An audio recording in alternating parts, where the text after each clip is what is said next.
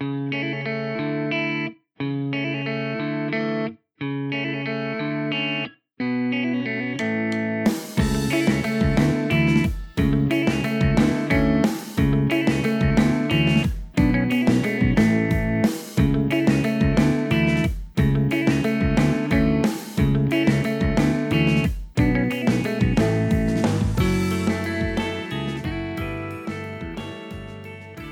こんにちは。新しい地図帳の見方、5月15日水曜日ですね。今日も始まりました。海星です。よろしくお願いします。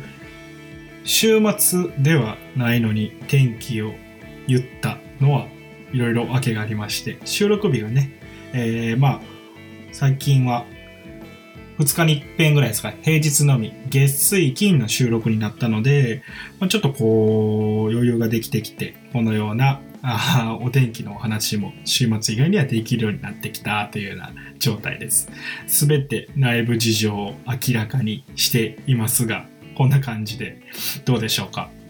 今日はお天気としては全国的にどうなんでしょう？昨日は、えー、私が住む関西、大阪、奈良あたりというのは、まあ、雨が降っていたので、その雨が今、えー、関東の方に進んでいるのかなというふうには思います。え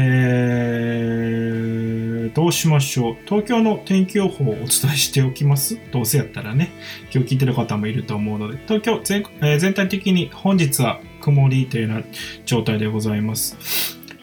ちょっと湿度が高くなっているので、ジメジメしたような、じとじとしたような空気が流れているかなと思います。おえー、日本っていう国は西から東に向かって雲とかは進んでいくので、あのー、1日前の関西の天気というのが、えー、関東は準ずることが多いんですけど、大阪は今日はそこまで暑くはならないみたいですね。といっても最高気温が25度っていうような予報が今手元にはあるので、まあもう春っぽい感じから徐々に夏っぽくなっている。面白いのは最低気温の方が上がってきているので、朝とか夜とかの天気っていうのは、えー、ちょっとずつ、あのー、気温が上がってまあもうすぐ夏は目の前かなって感じがしますね。彼岸ってものが、え、天気の変わりっていうのはもう一昔前の話で、最近はもうなんかゴールデンウィークとか、えー、秋のシルバーウィークとかがあると一気に天、えー、季節が変わるような感覚になっています。本日は、えー、徳島県の地図帳の見方としてお送りします。これまで、えー、あまりこう、ランダムにやっていこうっていうような感覚が、最初の頃はなかったんですけど、なんか自然と関東首都圏の話をしていたので、次なんかくくりで喋るとしたらどこかなって考えた時に、四国っていうのがね、やっぱりサイズ的にもお話しするにしても、ひとまとめでやっていった方がいいのかなと思って、今日はまずは徳島の話をさせていただきます。ちょっと話の長さ、時間によっては、えー、また明日以降、高知とか愛媛とかに行くような、え、感じが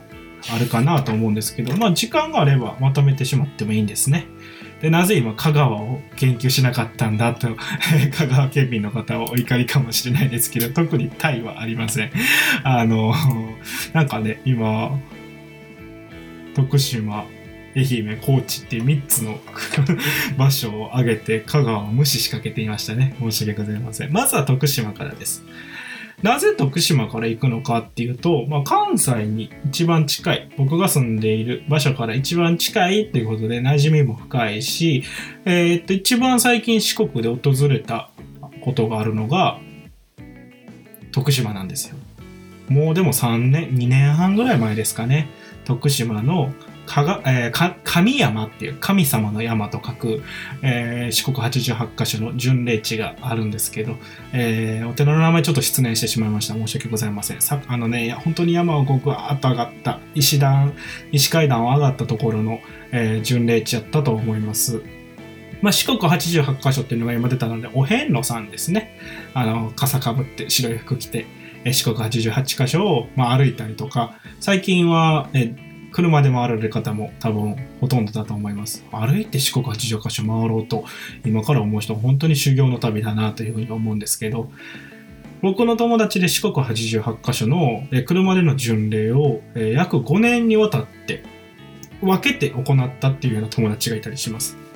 まあ本来は一度で回るものなんでしょうけど、一度で回ろうと思うと時間も必要ですし、期間も必要だと思うので、あの分けてえー、1件ずつとか、1件の半分ずつとか、もう10個ずつとか言って、何年にも分けて、え回られるって方も中にはいらっしゃるそうです。そんな回り方の選択肢もあるんだなって思うと、何かこうね、人生1回だけでも四国88カ所を巡り、お遍路さんの旅しましたっていうのは素晴らしい経験だと思うので、分けるっていうのもありかもしれないですね。お休みの時、連休の時などを使って88箇所を5年とか10年とかかけて本当に 10, 10テラずつとか回っていくっていうのも面白いかもしれません。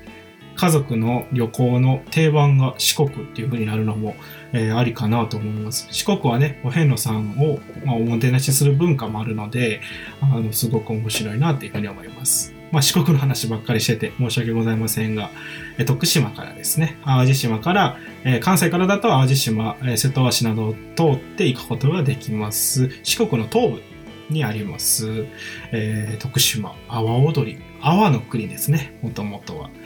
もともと阿波商人という、えー、商人がいたような場所なので、あの、その阿波商人の誕生の歴史も大阪との結びつきが当時から強くて、まあ、当時はあの、大橋がなかったので、えー、船や、そういった渡し船みたいなものを使って淡路島を経由して大阪に行っていた。で、淡路島って何県かご存知ですか？一度喋ったこと、一度かに多分言及したことあると思うんですけど、淡路島自体は大阪でもなく、徳島でもなく、兵庫なんですよね。淡路島っていうのは、えー、今は、淡路市と、南淡路市と、あともう一軒あるよね、真ん中のところ。何でしたっけ？市町村が多分3つあって、で、その3つの、えー、市の上の、上につく、えー、名字みたいなものが、まあ、都道府県なんですけど、まあ、都道府県名ですね。が兵庫県、えー、淡路市とか、えー、そんなような状態になっているので、これ結構、関西比の人は知ってるんですかね。まあ、兵庫の管轄、兵庫県なんだよってことは、えー、あ、洲本市だ。洲本温泉がある洲本市っていうのが真ん中にありますね。ありがとうございます。アシスタント、あ放送作家さんがアシスタント的な、えー、働きをしていただきました。淡路市、洲本市、南淡路市ですね。で、ここはまあ合平成の大合併で、えー、市町村が合併を繰り返したので、南淡路市の淡路っていうのはひらがな地名になっております。で今日は淡路島の地図上の見方ではなくて、徳島の地図上の見方、阿波商人の話をしてたんですね。阿波踊り、阿波商人、阿波の国ですよという話ですね。で、県名の由来からいきましょうか。えー、廃藩置県によって徳島という地名が誕生するわけですけど、名前の由来は吉野川の三角巣の上に開かれた、えー、町、まあ、村ですね、があったと。えー、その、町自体が、えー、三角巣の上にあるので島のような状態だった。それを由来としてそこに縁起がいい言葉として徳、徳するの徳ですね。あ、徳するの徳は違うわ。えー、徳を積むの徳ですね。ん？徳を積むの徳でいいのか。まあ、徳島の徳は皆さん浮かんでると思いますけど、その三角巣の上にある開かれた町が、まあ、島のような形をしていて、そこに、まあ、そこから島というようなことが来ていて、で、そこに徳という字をつけて徳島というような由来が誕生したというのが一説としてあります。他にも説はいろいろあると思います。えー、先ほども述べたように、四国88箇所というような、えー、由緒ある歴史もあるので、まあ、四国自体はいろんな地名が由来になっているのかなと思います。。で、歴史を見ると、そのね、あの、権力者闘争の中で、えー、天皇、天、当時の天皇が、えー、島流しにされたりとか、えー、当時の武将、平家とかがね、島流しで淡路島とか四国の方に流されたりっていうような歴史もあるので、歴史の中で、あの四国として登場することはないんですけど、島流しの先として権力者が行って、そこでまあ人生を全うする中で、歴史とか地名とかにも影響を与えてるというようなのもあるので、いろんな説があります。えー、で、先ほどお話しさせていただいた阿波、えー、阿波商人ですね。かつては、こう、商人が、えー、山のようにいて、愛産業ってもので、あのー、一山当てたような商人さんが多いので、こういった町、商人気質の町っていうのは結構ね、こう、勝負師的な、えー、性質を持ってる人とか、何かこう、物事に対して、すごくこう、強く一発当ててやろうっていうような気質を持ってる方が多かったりするんですよ。まあ、そういった気質を持ってるからこそ、あの、近代の、え、産業が進んでいく中で産業都市になっていったりとか、え、工業都市になっていったって歴史があるんですけど、徳島自体は今ではあまり承認気質の感覚っていうのはなさそうですね。